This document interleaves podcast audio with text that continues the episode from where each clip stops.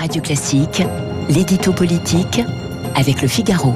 Il est 8h12 sur l'antenne de Radio Classique, l'édito politique avec Guillaume Tabar. Bonjour Guillaume. Bonjour Renaud. Lors de sa cérémonie d'investiture samedi à l'Elysée, Emmanuel Macron a placé son second mandat sous le signe de la nouveauté. De quelle nouveauté veut-il parler? Ben, Cela peut paraître paradoxal en effet. Hein. Les Français n'ont pas élu un nouveau président et pourtant Macron s'est présenté en président nouveau et même de manière aussi explicite qu'étonnante. Le peuple français n'a pas prolongé le mandat qui s'achève, a-t-il dit. Ce peuple nouveau, différent d'il y a cinq ans, a confié à un président nouveau un mandat nouveau. L'adjectif, on l'entend, est répété trois fois. Alors, on voit bien l'idée. Hein. Promettre de la nouveauté, c'est toujours plus enthousiasmant que dire on continue comme avant.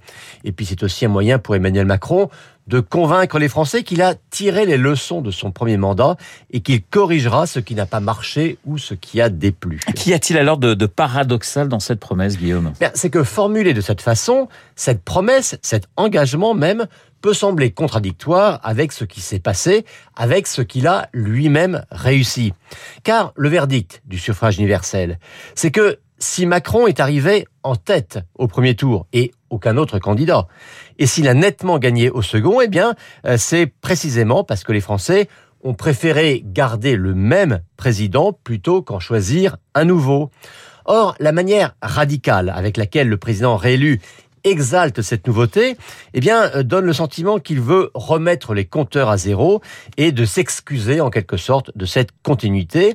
Et c'est cela qui est paradoxal, car en 2017, il avait été élu en prétendant mener une révolution, en se faisant fort non pas de réformer le pays, mais de le transformer carrément. Or, qui peut prétendre que la révolution a été achevée en cinq ans?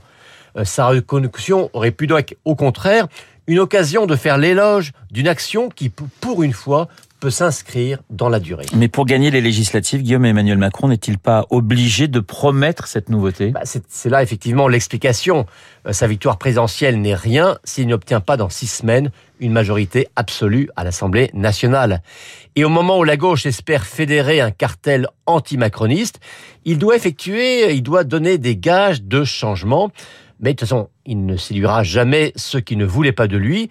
Et c'est pourquoi je pense qu'il gagnerait aussi à souligner la cohérence entre ces deux mandats. L'édito politique de